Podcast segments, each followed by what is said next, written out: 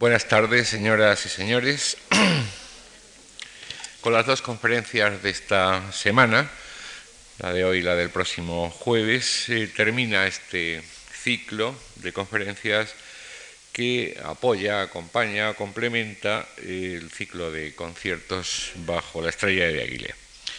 Hemos repasado ya los aspectos puramente coreográficos, eh, también los aspectos musicales, pero eh, quedan algunas cosas y entre ellas los aspectos visuales, los eh, pictóricos. Y sobre este tercer aspecto es el que nos va a recabar la atención esta semana, ayudados de la mano del profesor Guillermo Solana, de quien voy a dar algunos eh, datos por si alguno de ustedes eh, es la primera vez que le oyen hablar. Guillermo Solana es madrileño de 1960, se doctoró en filosofía con una tesis sobre la teoría del arte eh, de Vincent Van Gogh, es profesor titular de estética en la Universidad Autónoma de Madrid. Ha publicado ediciones anotadas de los diarios de Delacroix, así como de la crítica de arte de Diderot y de Baudelaire es autor de libros sobre el impresionismo y sobre Paul Gauguin. Ha colaborado eh, con Valeriano Bozal en eh, Historia de las ideas estéticas y de las teorías artísticas contemporáneas, dos volúmenes de Visor publicados este mismo año, y con Juan Antonio Ramírez en eh, una historia del arte, exactamente en el volumen cuarto, que acaba de aparecer también este año en Alianza Editorial. Eh, colabora habitualmente, quizá ustedes le, conozcan por ahí, como crítico de libros en las páginas de ABC Cultural de los viernes, también en revista de libros, y como crítico de arte en bastantes revistas, como por ejemplo Arquitectura Viva. Aquí tuvimos eh, eh, ocasión de escucharle y muy placenteramente en el ciclo con el que inaugurábamos este curso eh, relacionado con la exposición Toulouse-Lautrec, con una magnífica conferencia que todos recordamos, y eh, le damos de nuevo las gracias al profesor Guillermo Solana por colaborar de nuevo con nosotros y a todos ustedes por estar hoy con nosotros. Gracias.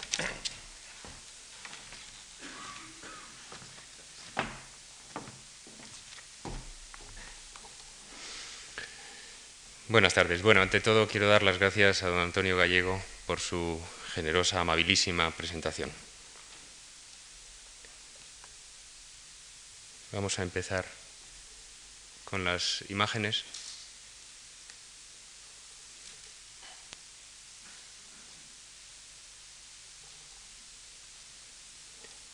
Yo soy, en primer lugar, un charlatán, aunque bastante brillante. Segundo, un gran encantador. Tercero, no me da miedo a nadie. Cuarto, tengo mucha lógica y muy pocos escrúpulos. Quinto, no poseo al parecer ningún auténtico talento.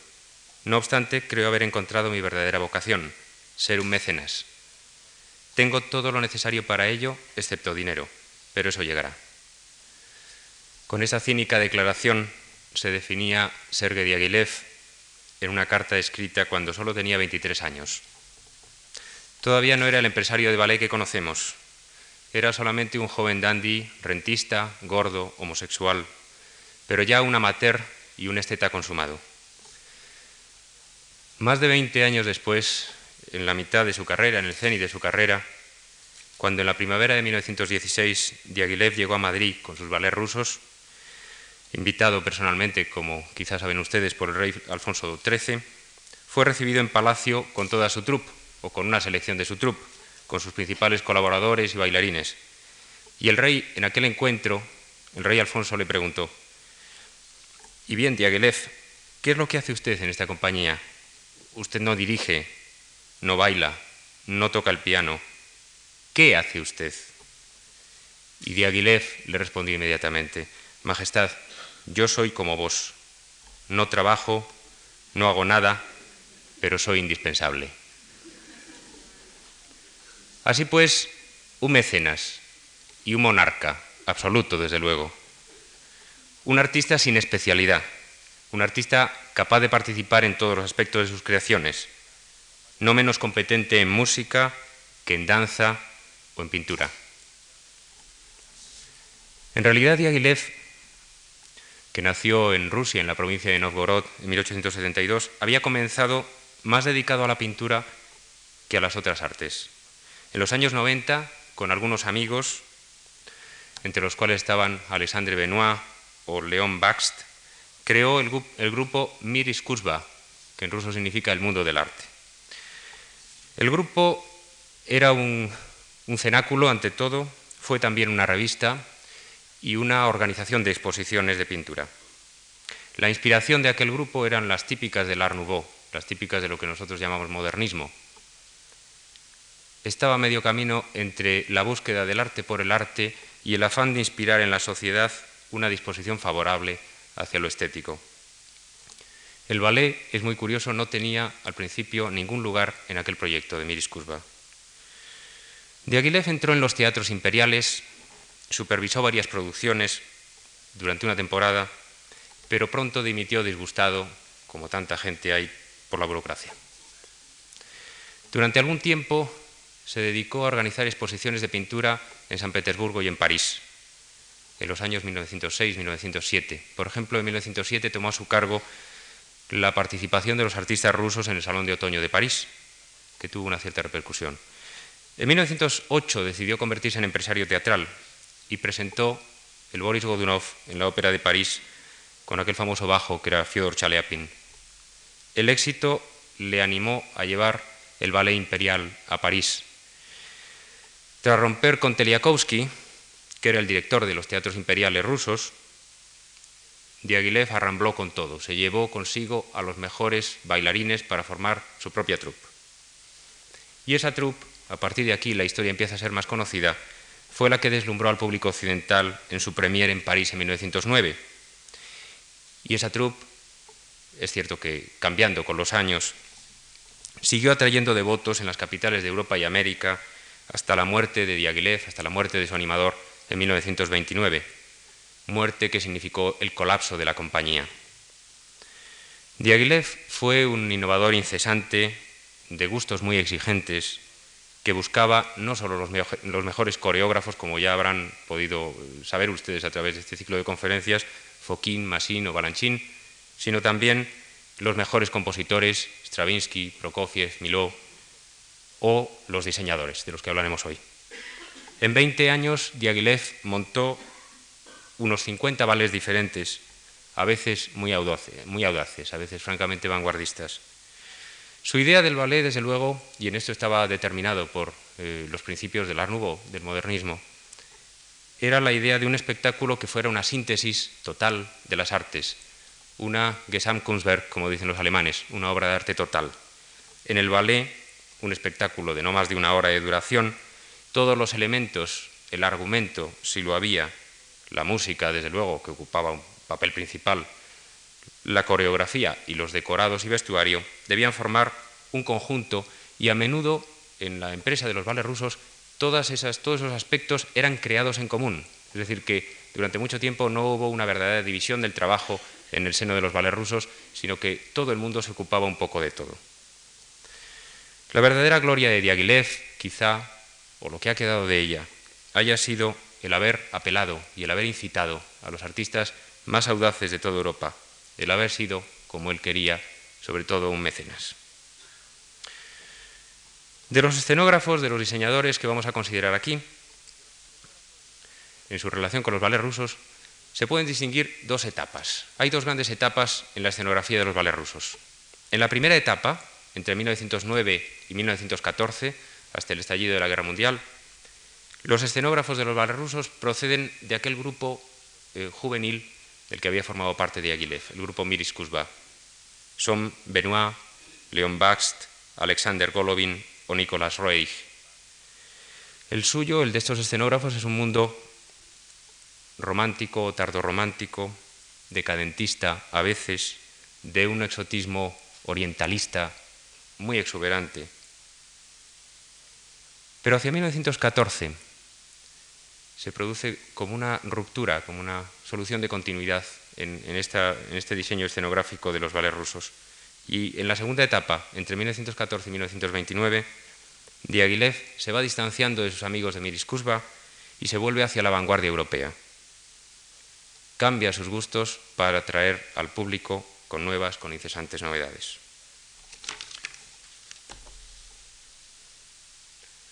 Todo comenzó en realidad con Sherezade, en 1910. Sherezade fue el éxito más clamoroso de la historia de los ballets rusos y tal vez de los ballets modernos, y marcó el principio de la era Bakst, el dominio casi absoluto del diseñador, del escenógrafo, que era pintor, eh, Lev Rosenberg, eh, llamado Bakst.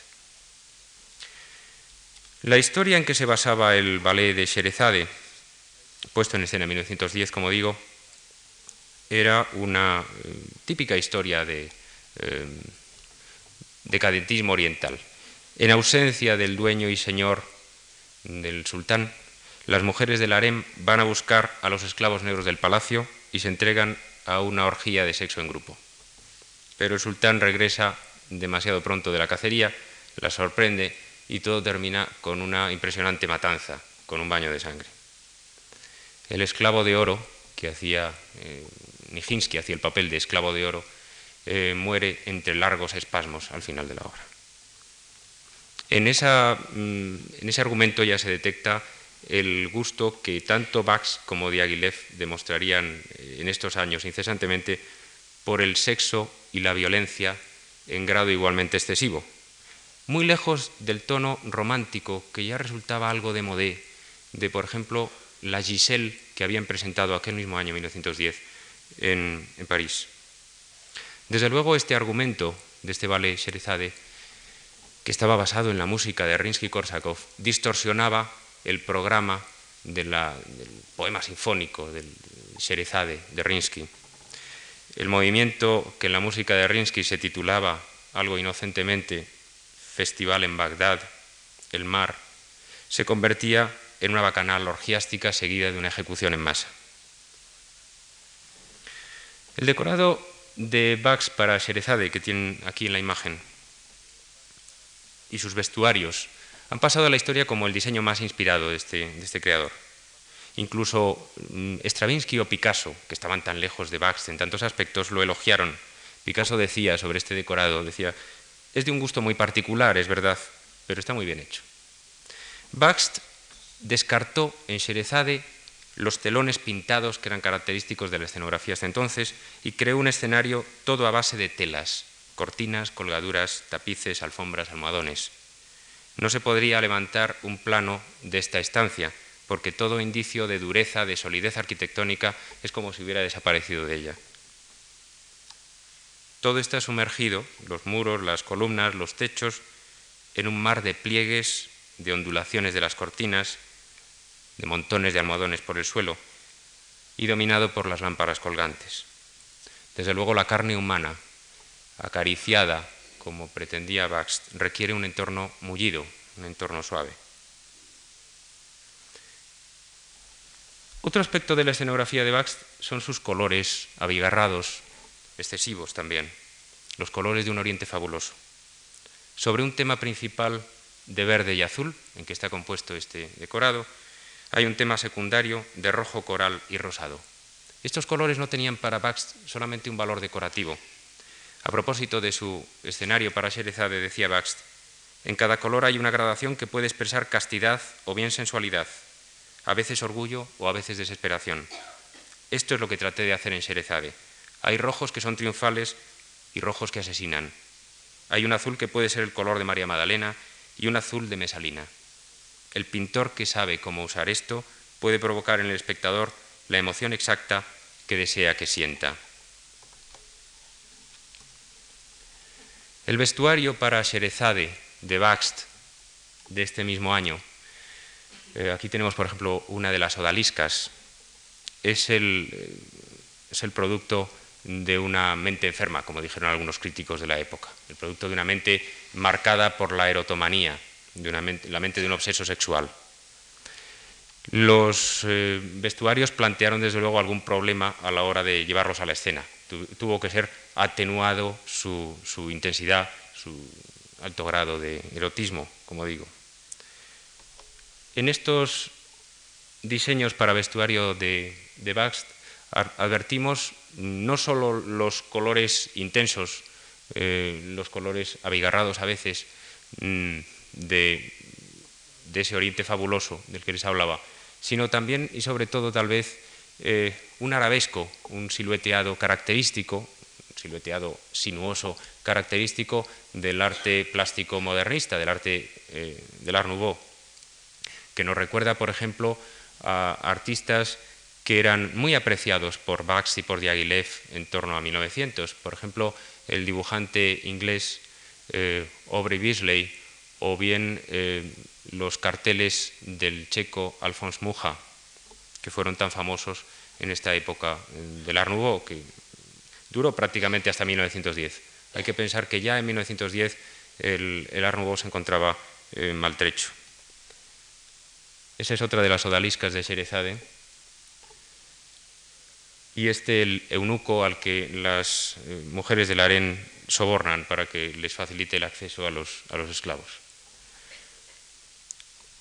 Muchas veces los pintores, muchas veces los pintores que tenían que llevar a la escena los proyectos, los bocetos de Baxt, se quejaron de que no estaban en realidad pensados para la propia escena, sino para ser desplegados sobre la página. ¿eh? Observan ustedes cuánto le importa a Bax, como a todos los grandes diseñadores eh, Art Nouveau, la mise en page, la disposición sobre el papel. Las curvas tienden a llenar toda esa superficie de una manera, eh, pues eso, formando como un arabesco decorativo extraordinario. Así sucede, por ejemplo, en esta imagen de Bax de 1912 de Nijinsky como el fauno. Eh, Saben ustedes que la siesta de un fauno eh, cuadro coreográfico de 1912 fue una creación comunal de Bax, de Diaghilev, de Fokin y de Nijinsky, basada en la música, en el preludio a la siesta de un fauno de, Debussy.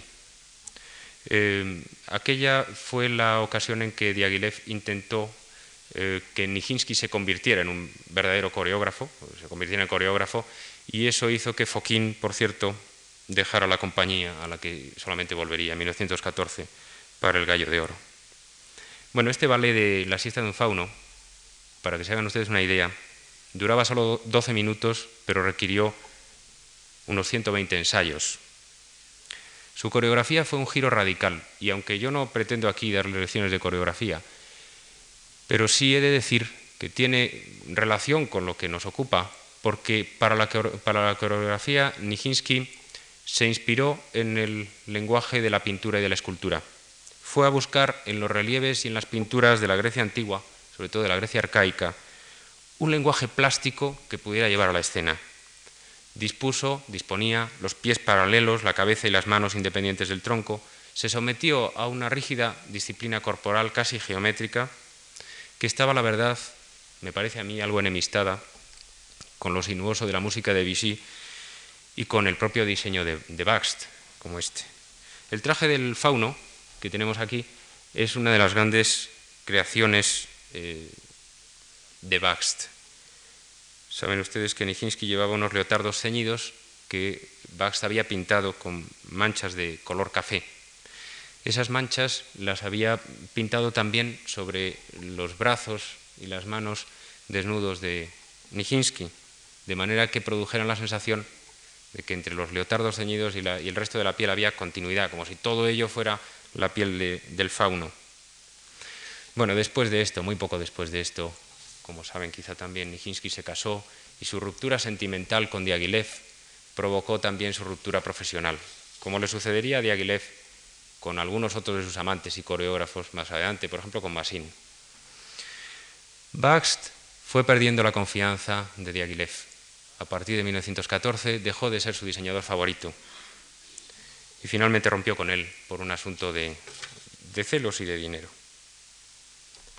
Otro de los diseñadores de este periodo fue Benoit, que ciertamente no tiene la brillantez, ni la suntuosidad, ni la opulencia de Baxt, pero que hizo, creó algunos diseños que podríamos decir mm, discretamente impresionistas o moderadamente impresionistas eh, de cierta calidad, como este de de Petruska de 1911.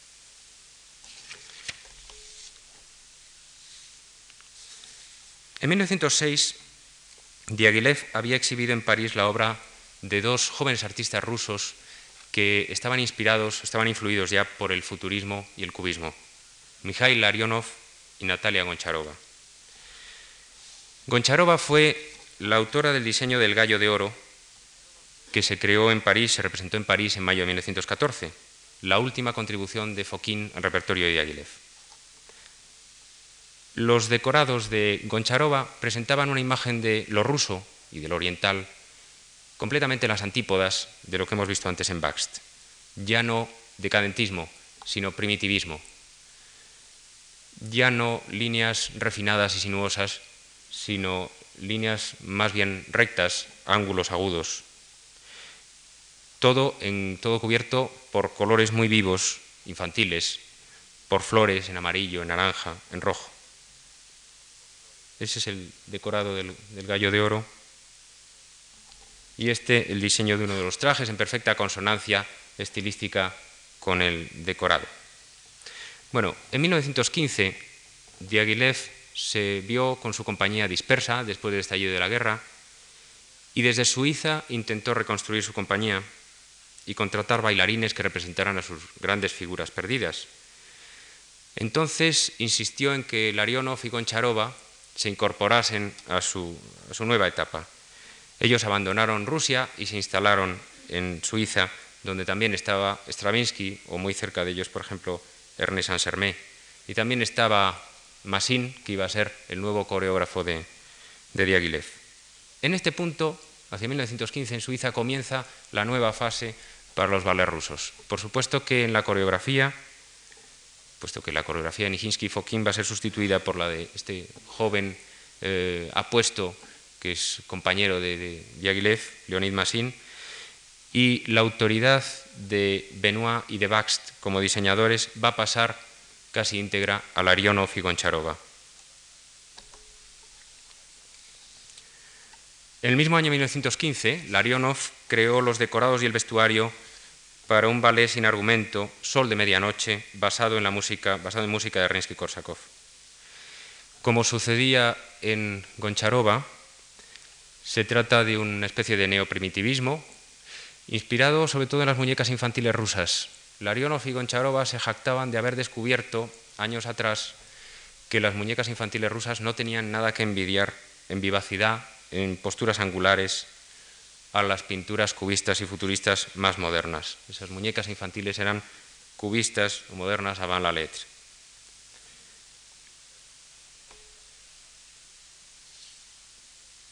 Ese es uno de los vestidos para, uno de los trajes para Sol de Medianoche de Larionov, el que llevaba eh, Masín, que protagonizaba la obra. Sokolova, una de las bailarinas, decía sobre los trajes en general, sobre el vestuario que había diseñado Larionov. Decía, aunque los trajes eran de colores vivos y maravillosos de contemplar, eran horrorosamente incómodos. Toda nuestra entrega y nuestro entusiasmo por bailar quedaron cortados de raíz. Llevábamos unas horribles y gruesas almohadillas atadas alrededor de la cintura y por encima unos trajes estrechos y pesados.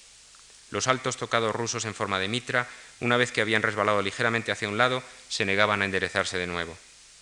Masín, en el papel de sol de medianoche, con platillos en las manos, pintados con grandes símbolos solares, ejecutaba aquellos saltos excéntricos que tanto le gustaban. Aquí aparece Masín caracterizado como una especie de marioneta o de muñeca, con los címbalos y con la cara pintada de color marmellón. Tenemos una fotografía de la época donde aparece eh, el propio Massin con este traje, aunque sin el tocado. Es decir, que en lugar del, eh, recuerden ustedes, los leotardos anatómicos impecablemente ceñidos del fauno que Bax había diseñado, un vestuario eh, destinado a exaltar la anatomía atlética de, de Nijinsky, lo que tenemos con Larionov es un vestuario que deforma el cuerpo, un vestuario mm, a base de rellenos, que trata de hacer del cuerpo una construcción angulosa al estilo de las de los cubistas y futuristas. Y que de paso también trata de evocar algunos de los elementos folclóricos eh, rusos que Goncharova y Larionov habían investigado. Para ilustrar algo más sobre la colaboración de Goncharova y Larionov con Diaghilev. He traído aquí los decorados que Goncharova creó para la reposición del Pájaro de Fuego, que se estrenó en Londres en 1926. Eh, el decorado de Goncharova había sido sugerido por Diaghilev, este decorado a base de, cúpulas, de infinitas cúpulas mm, de iglesias orientales, iglesias rusas, eh, y este decorado fue, mm, según el, crítico del Times, el crítico del Times estimó en aquel momento que era uno de los espectáculos más hermosos que ha brindado esta compañía. En muchas ocasiones la verdad es que los decorados de Diaghilev atraían tanta atención como su, propia coreografía.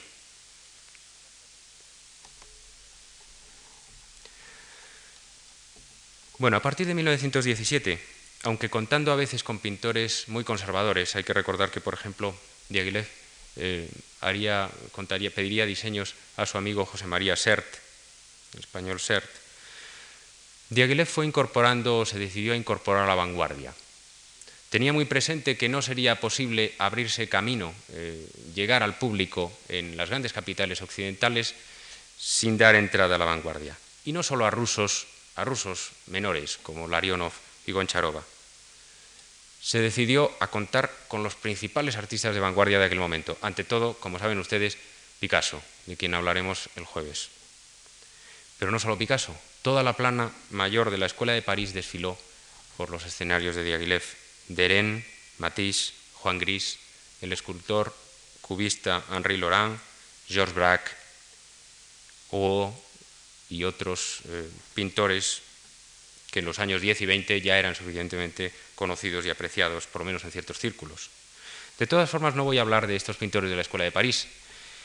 Como tengo que limitarme a unos pocos ejemplos, me voy a concentrar en la consideración solamente de los contactos de Diaghilev y de las colaboraciones que mantuvo con los momentos más radicales de la vanguardia de su época, a saber, con los futuristas italianos, con los surrealistas franceses y con los constructivistas rusos. Y quiero considerar también, en fin, un caso aparte que no se puede reducir exactamente a ninguno de estos movimientos, el caso de eh, Giorgio de Quirico. El contacto de Diaghilev con los futuristas data de la época de la Guerra Mundial, cuando visitó Italia en varias ocasiones. Por ejemplo, sabemos que Diaghilev asistió, junto con su coreógrafo Massin y con Stravinsky, a una serata, a una soirée musical en casa del fundador del futurismo, Marinetti. Allí estaban Pratella, Boccioni, Carrà, Cangiulo, Piatti y los hermanos Russolo, que habían inventado los famosos intonarumori, entonarruidos, es decir, aparatos que servían para emitir zumbidos, traqueteos y toda clase de eh, sonidos estrepitosos. Diaghilev estaba interesado en que Pratella pusiera música a un poema de Cangiulo, del otro futurista, y Stravinsky consideraba la idea de que estos entonarruidos se pudieran usar en algún ballet.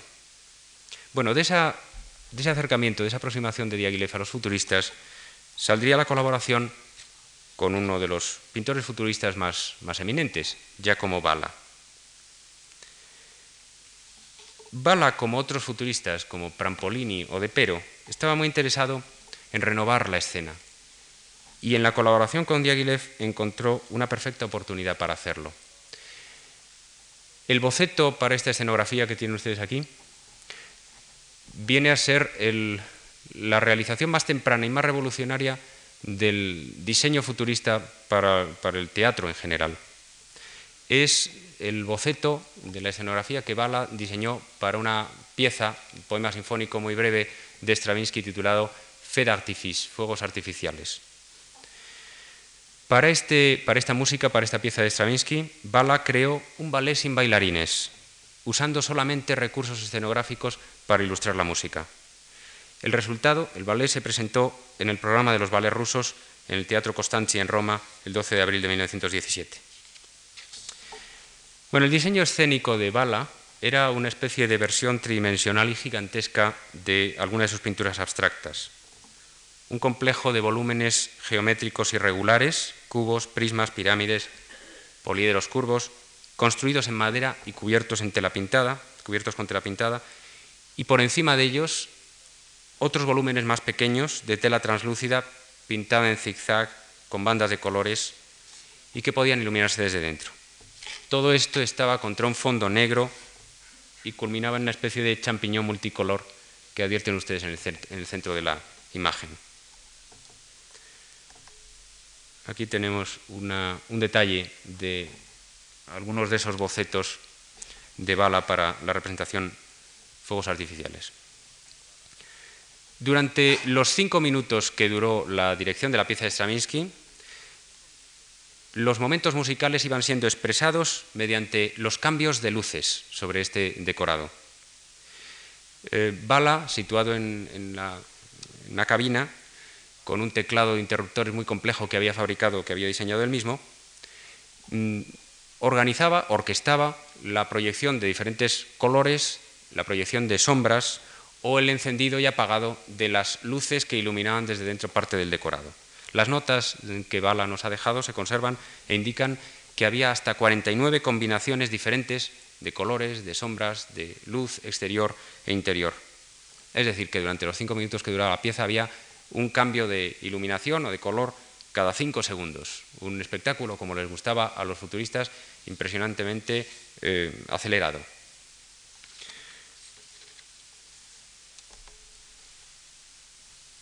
Esto es una fotografía de la representación, eh, la reconstrucción del espectáculo de bala que se, que se ha hecho más recientemente, en los años 60. Los futuristas soñaban integrar figuras y escenario en un solo ambiente, en un ambiente continuo. Querían disolver la frontera entre actores y decorados. Por eso, por ejemplo, tanto a Bala como a De Pero y otros compañeros suyos les interesaba utilizar los teatros de marionetas o los decorados móviles.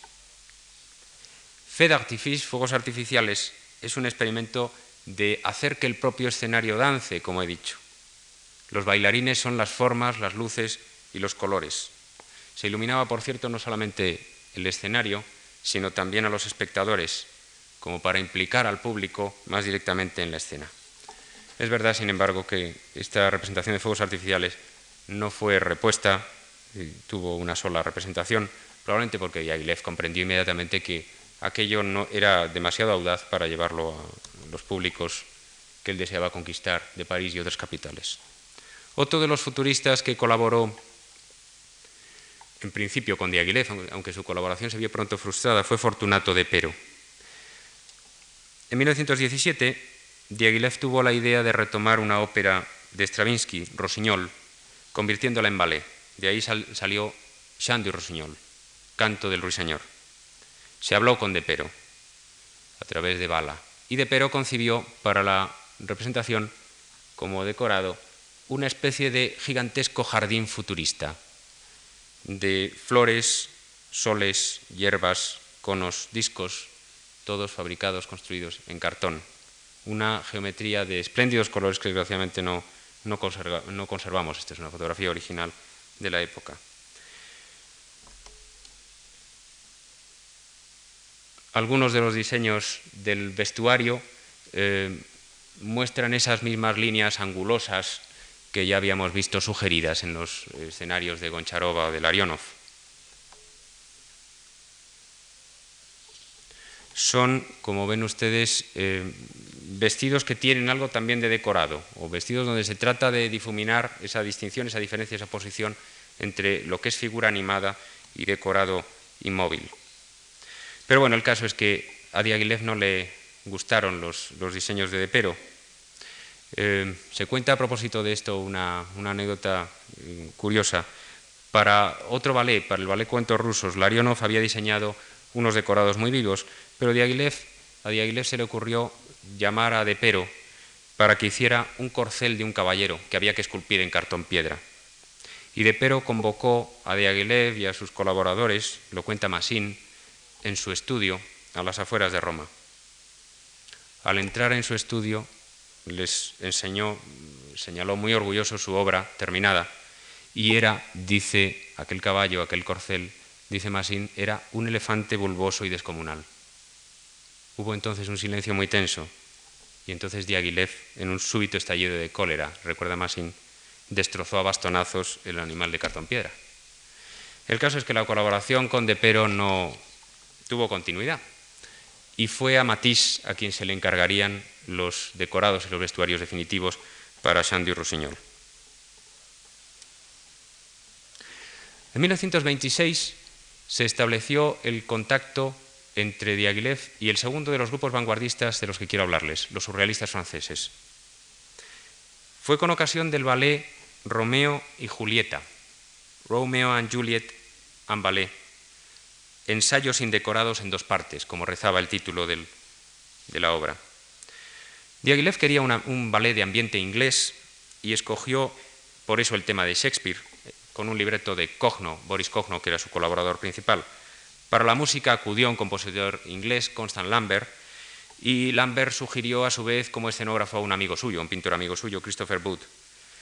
A Diaghilev no le gustó los proyectos, los bocetos de Wood, y le hizo creer a Lambert, al músico Lambert, que no quería presentar la obra con decorados, que no habría decorados, que lo harían al modo de la época de Shakespeare.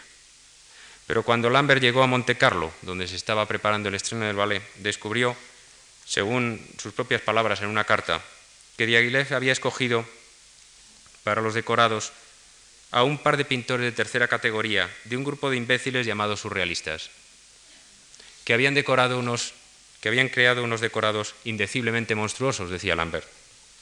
Los dos imbéciles eran Max Ernst y Joan Miró, a los que Diaghilev había conocido en 1925 en París casi con toda seguridad a través de Picasso, que fue quien le llevó a sus estudios. Diaghilev compró a Ernst y Joan Miró algunas obras para la colección de, de Lifar, el nuevo mm, bailarín y, amigo de Diaghilev, y aunque tanto Ernst como Miró carecían de experiencia en esto de la, de la escenografía, les encargó los decorados del ballet Romeo y Julieta. La anécdota de Romeo y Julieta, el argumento de Romeo y Julieta, es un caso de teatro dentro del teatro. En la primera escena, el bailarín y la prima bailarina llegan tarde a la clase de danza, el profesor se pone a enseñarles un pas de dé, pero ellos olvidan los pasos y se ponen a declararse su amor. Entonces sus compañeros les separan. En el entreacto de la obra, sin música y con el telón bajado, dejando ver solo las piernas de los bailarines, algo que había hecho ya, habían hecho ya los futuristas años antes, los compañeros llevan a la pareja al teatro para hacer el ensayo del ballet Romeo y Julieta. Por eso les digo que es un, caso de teatro dentro del teatro. En la segunda escena, entonces, se ensaya Romeo y Julieta con diferentes eh, episodios. El primer encuentro, la nodriza, el duelo con Tibaldo, la escena del balcón, Romeo y Julieta, eh, la llegada de París, la muerte de Julieta. Y una vez acabado esta segunda escena, cae el telón dentro del escenario y todos los bailarines, todo el cuerpo de baile aplaude a la pareja protagonista. Pero al alzarse de nuevo el telón dentro del escenario, la pareja de bailarines ha desaparecido y pronto reaparecen, pronto se los ve a lo lejos simulando que huyen en avión, él con cazadora de cuero y casco y gafas de aviador. Enseguida lo veremos. Bueno, para, esa, para Romeo y Julieta Miró diseñó tanto el vestuario como el telón y la escenografía de la primera parte, de la primera escena. Este óleo de 1925, que fue comprado por Diaghilev para la colección de Lifar en su visita al estudio de Miró, fue reproducido como telón de boca que aparece al comienzo y al final del ballet. Es una de esas pinturas oníricas de los años 25 al 27 que están basadas en un fondo monocromo y algunos signos eh, muy esenciales, muy sintéticos sobre ese fondo. Y representa me parece que no es difícil de advertir una anatomía elemental de la pasión. Guarda una relación muy estrecha con el contenido de la obra de Romeo y Julieta. Observarán ustedes que se trata como de un cuerpo reducido a, la síntesis más esencial. El cuerpo como una serie de vísceras enhebradas en un hilo vertical muy tenue. Arriba hay un corazón en llamas, un corazón inflamado, casi como aquellos viejos eh, sagrados corazones de las estampas. Del hilo cuelga luego unos intestinos y finalmente hay un sexo femenino. ¿eh? Esta anatomía, este conjunto de vísceras, pues configuran un cuerpo femenino o lo que un cuerpo femenino representa para el que, el que lo ama. Se parece o evoca a una pintura que representa precisamente una bailarina, una pintura de Miró del año 25, donde también tenemos un caso de una de estas anatomías colgantes y esencializadas, donde está la cabeza, el hilo, un corazón y un sexo reducido como a una especie de araña o de garrapata colgando del, corazón. Y del propio corazón surgen dos piernas, una levantada y otra vertical. ¿eh? Es el mismo tipo de eh, experimento, como digo, de reducción minimalista, diríamos, del, del cuerpo femenino. Si el telón de boca mm, nos sugiere las pinturas oníricas, el boceto para la escenografía de Miró eh, remite más bien a sus figuraciones de 1923-24. Este es el boceto que hizo Miró para esa primera escena del ballet donde los bailarines eh, asisten a una lección de danza. La barra que está indicada aquí es la que configura un espacio pues ligeramente escorzado, un espacio en perspectiva. Y después hay toda una serie de objetos, unos reconocibles, el sombrero hongo, un perchero, eh, una especie de maniquí con púas, una ventana, eh, y algunos, bueno, dos biombos, y algunos otros objetos abstractos como este cono o este otro. Eh, una figura femenina arriba, en una nube, que es una figura femenina que recuerda algunos, algunas pinturas de Miro de la época, con cabellera, con una flecha que le atraviesa el corazón eh, y como gotas, de sangre, en una alusión a la pasión y en una alusión también quizá a la, a la fuga. Hay símbolos de fuga por todas partes, puesto que el desenlace del ballet es la huida de los, de los dos amantes, no tanto no la muerte directamente, sino la huida. Aquí tenemos la foto de la primera escena donde se pueden identificar algunos de los elementos que hemos visto antes. ¿no? La, nube con la figura femenina, el, mismo cometa aquí y una nube mm, rosada, esa especie de maniquí con púas. Eh, bueno, la, foto está dividida en dos partes para indicarles lo que se veía en el entreacto, el que les he hablado, que tenía coreografía de Balanchín, donde solamente se veían las piernas de los bailarines. ¿eh? A esta altura quedaba el, el telón en el entreacto.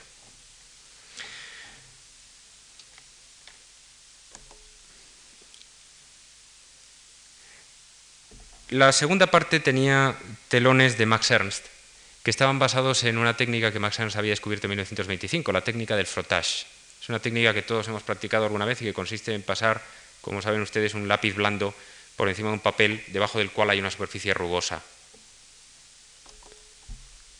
Son telones que representan el día y la noche y que tienen alusiones a las vetas de madera y también tal vez al oleaje marino. ¿no?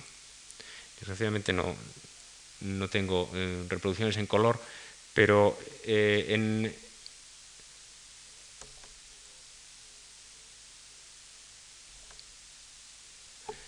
Eh, este, este, círculo era de color más vivo y los otros, las otras áreas estaban hechas en grises. El ballet eh, Romeo y Julieta llevaba también eh, mm, vestuario de Miró. Un vestuario curiosamente incongruente con las formas a que mm, Miró nos tiene acostumbrados en esta época. ¿no? Una especie de mm, vestuario muy sintético, solamente en este, en este caso hay la pieza añadida de la, de la cazadora de cuero y del casco que les he dicho que lleva Romeo al final de la representación, pero era un vestuario casi cubista, más que mironiano propiamente. ¿no? Observarán ustedes cómo se explota ese contraste de la oposición en blanco y negro eh, en estas bandas negras, por ejemplo, que lleva el bailarín, en la, en la división heráldica en blanco y negro de los guantes o de la máscara, y cómo además el bailarín se ha dispuesto en este caso de forma que la división del guante coincida con la del fondo, para crear como un ajedrezado, un arlequinado. ¿no?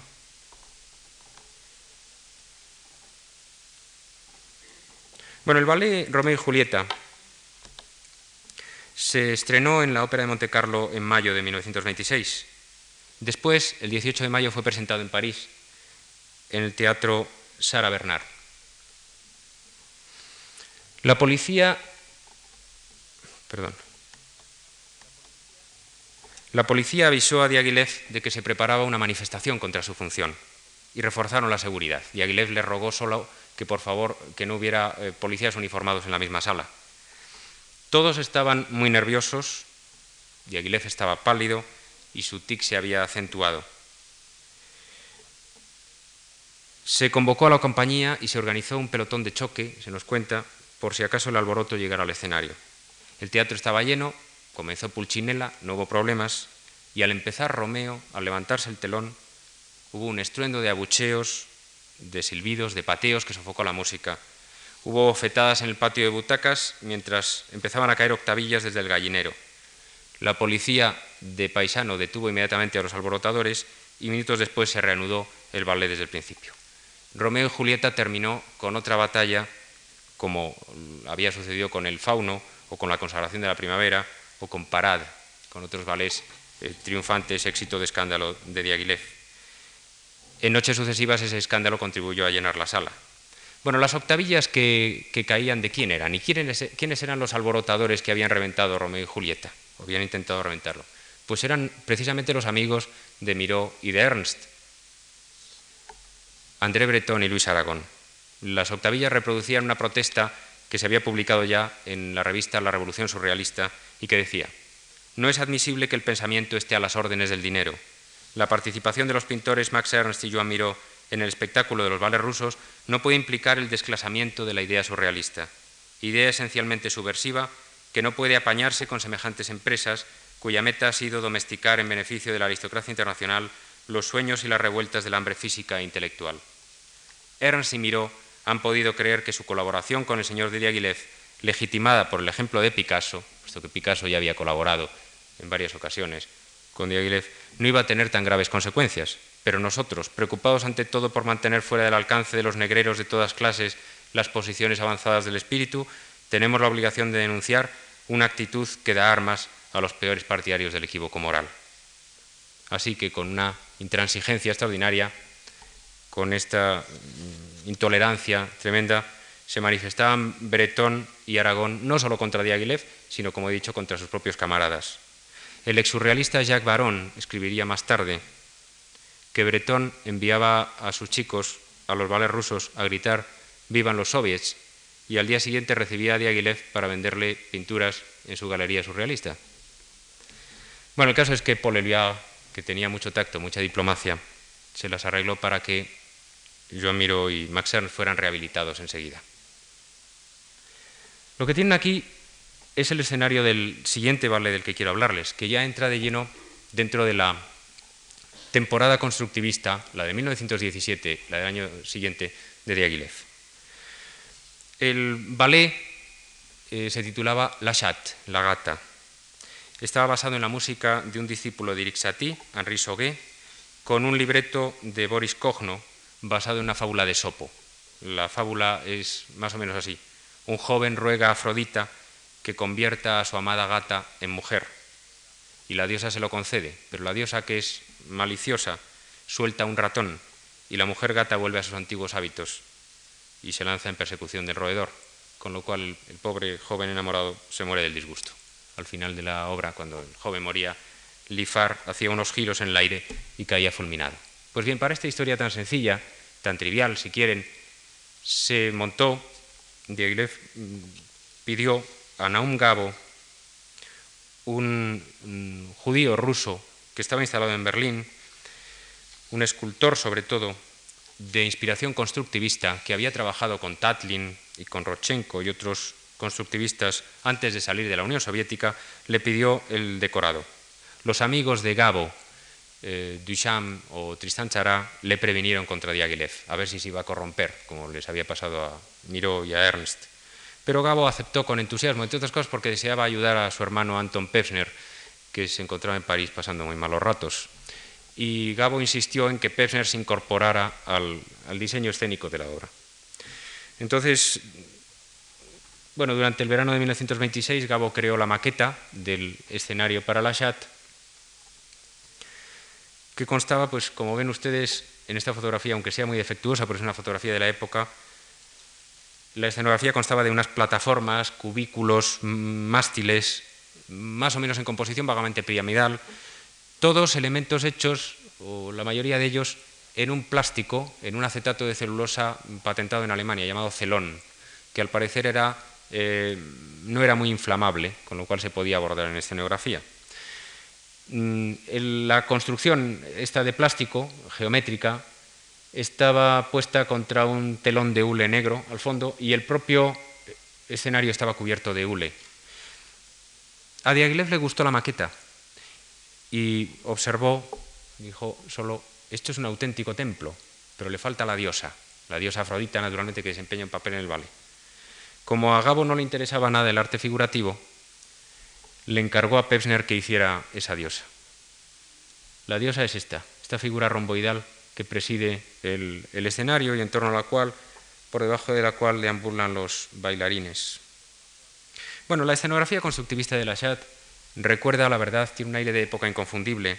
Recuerda no solo mm, algunos montajes constructivistas de Meyerhold que se venían haciendo en Rusia desde años atrás, a lo largo de toda la década de los 20, eh, hasta que Stalin terminó con aquello, sino también eh, películas como la película, el film Aelita de 1924 o la película Metrópolis, que se estrenaría el año siguiente.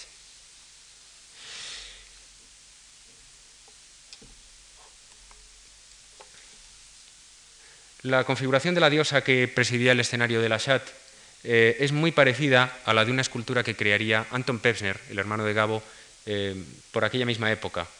Una especie de vacío excavado en un marco romboidal. Una figura mm, solamente vagamente, solo vagamente figurativa. Habrán observado en la diapositiva anterior que por delante del montaje escénico los bailarines reptan, se arrasan por el suelo llevando unas figuras geométricas.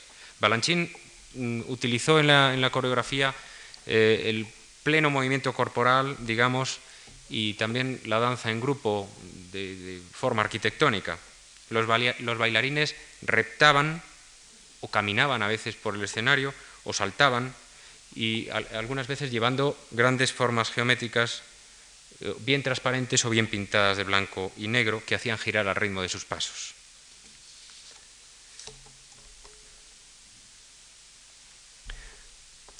Los trajes, el vestuario diseñado por Gabo y Pesner era también de plástico, aunque más fino, también de celón. Eh, los bailarines llevaban eh, además cascos o tocados de cuernos de plástico y cinturones metálicos resplandecientes. Todo esto brillaba naturalmente, reflejaba la luz bajo, bajo los focos.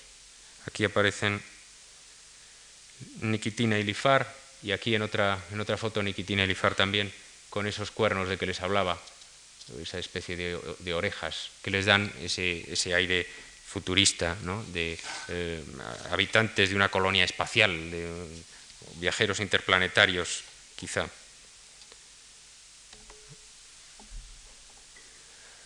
Aquí una danza en grupo de la, obra, de los seis, de bailarines.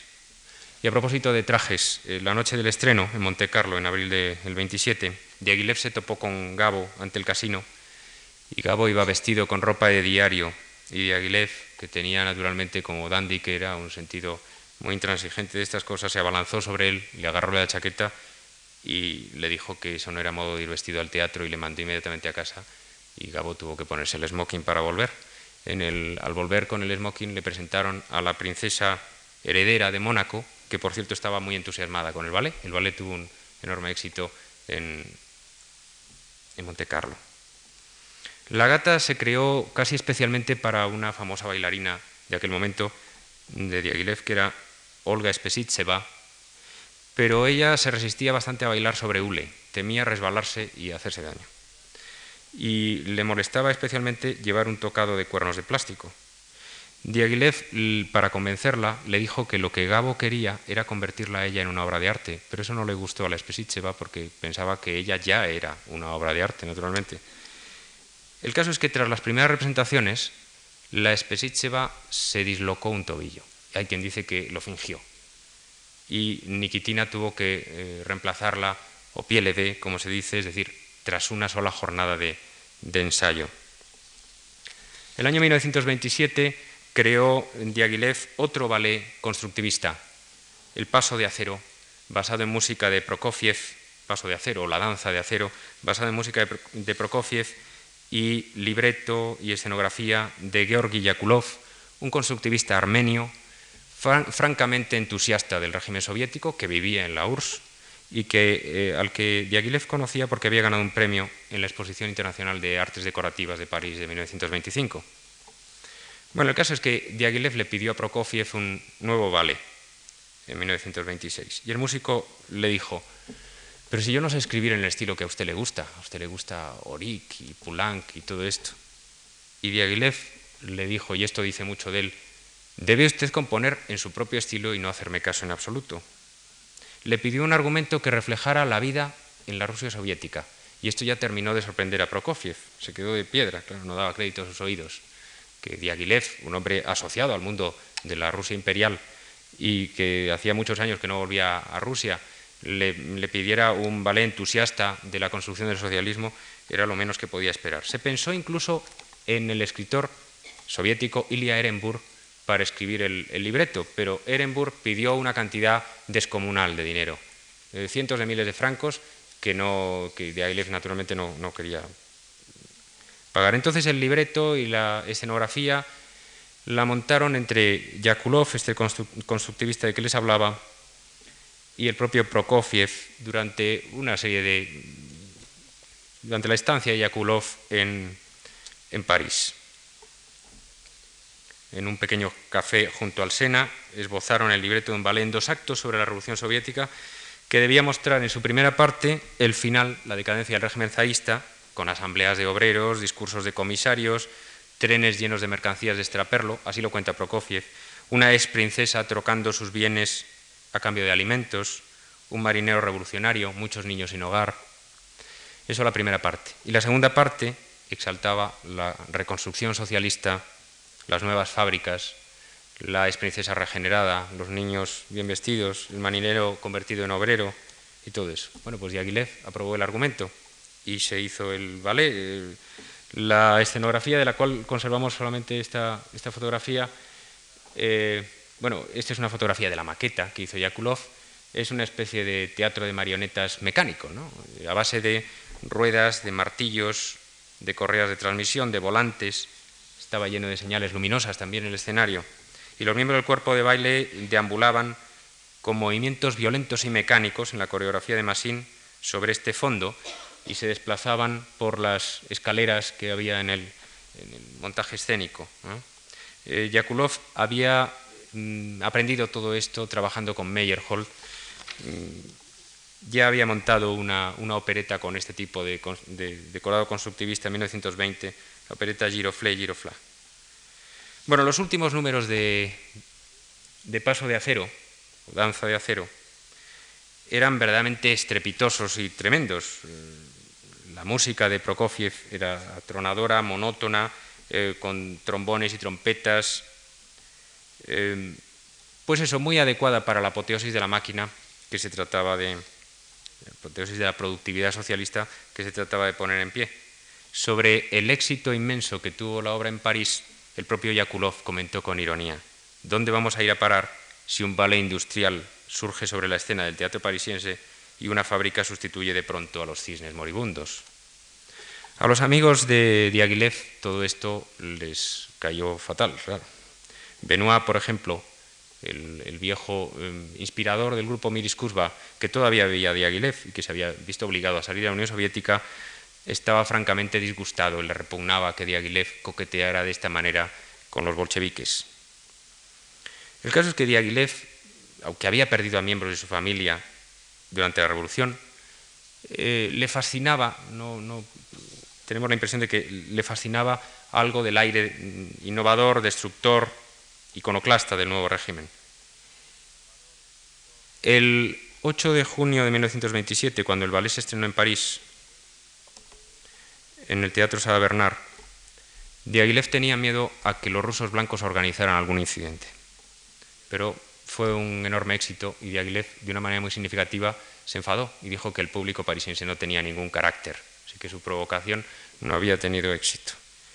En julio, en Londres, la amenaza era más seria, porque Londres era una capital de la capital europea del antibolchevismo por entonces. Y entonces Diaghilev, en previsión de incidentes, esto lo cuenta su biógrafo mejor documentado, Richard Buckle, se instaló en el foso de la orquesta junto al primer flautista. Llevo un revólver, dijo, y a la primera señal de tumulto dispararé al aire.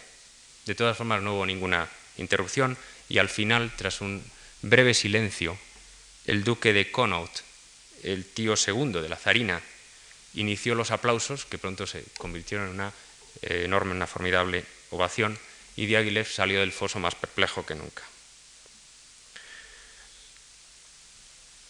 Aquí tenemos una escena de los vestuarios, el atrezo de, del paso de acero, ¿no? con esos enormes martillos y ese aire pues, arrogante, desafiante de la juventud atlética soviética.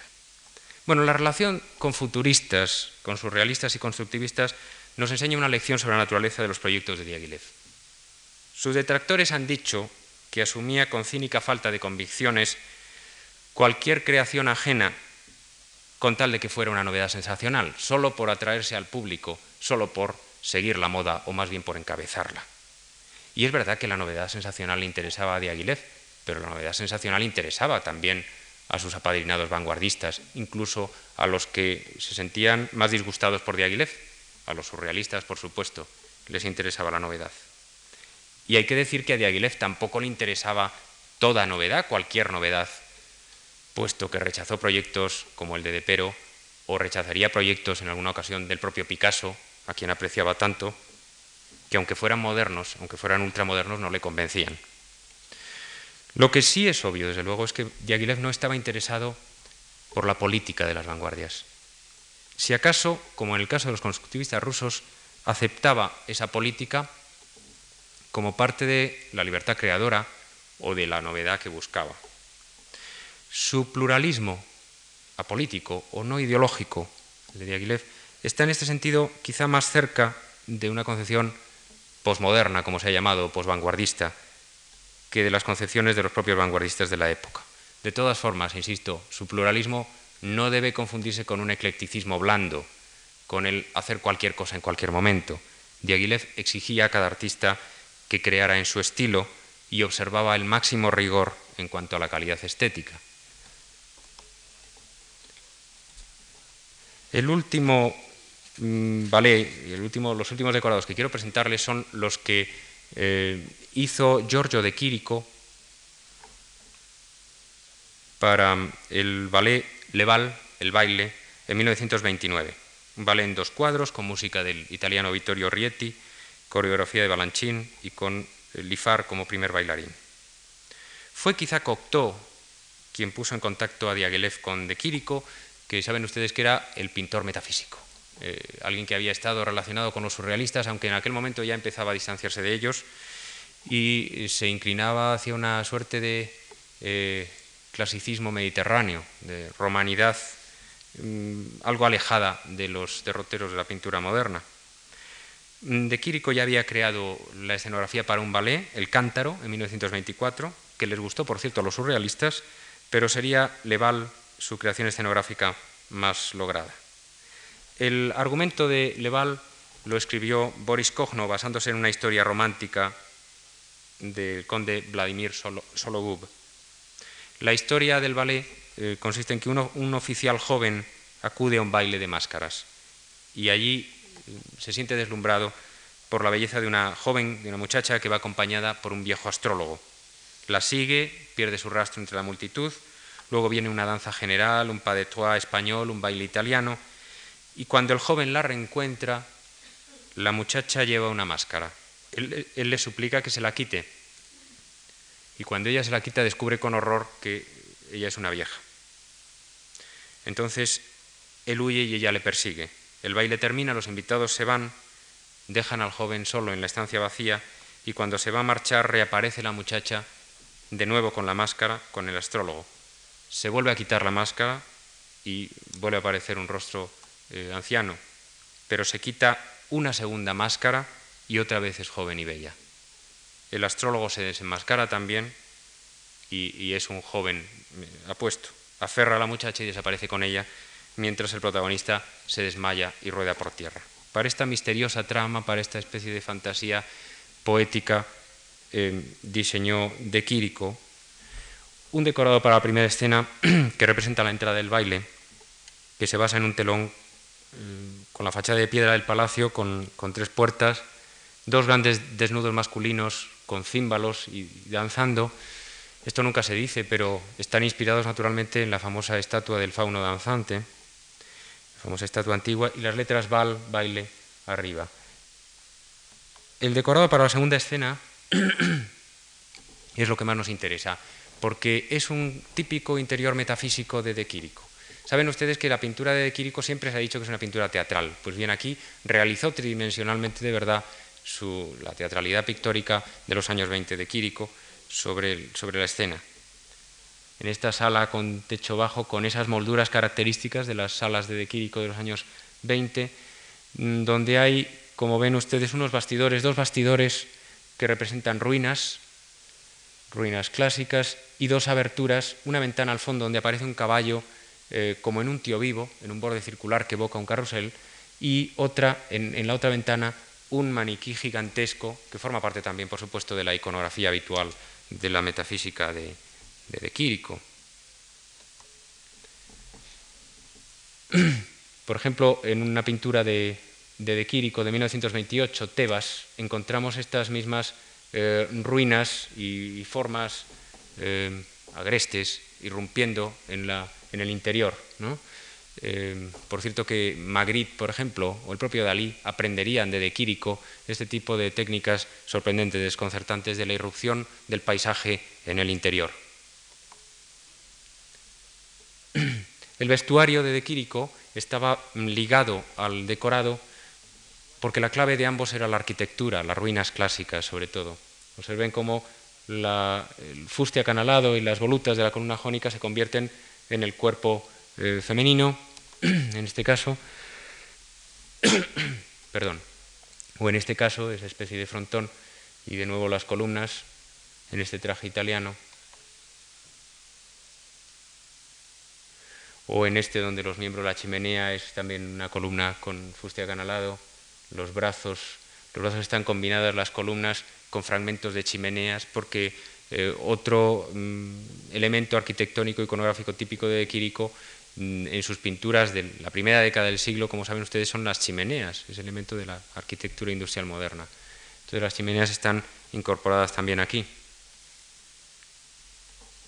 Aquí lo tenemos, por ejemplo, en una pintura del mismo año 29, a una, una figura compuesta también de este modo por elementos arquitectónicos en ruinas, clásicos y modernos. Es como si De Quirico estuviera al final tratando, como lo habían hecho ya los futuristas o los constructivistas, de salvar la separación entre el decorado inmóvil y los personajes animados, ¿eh?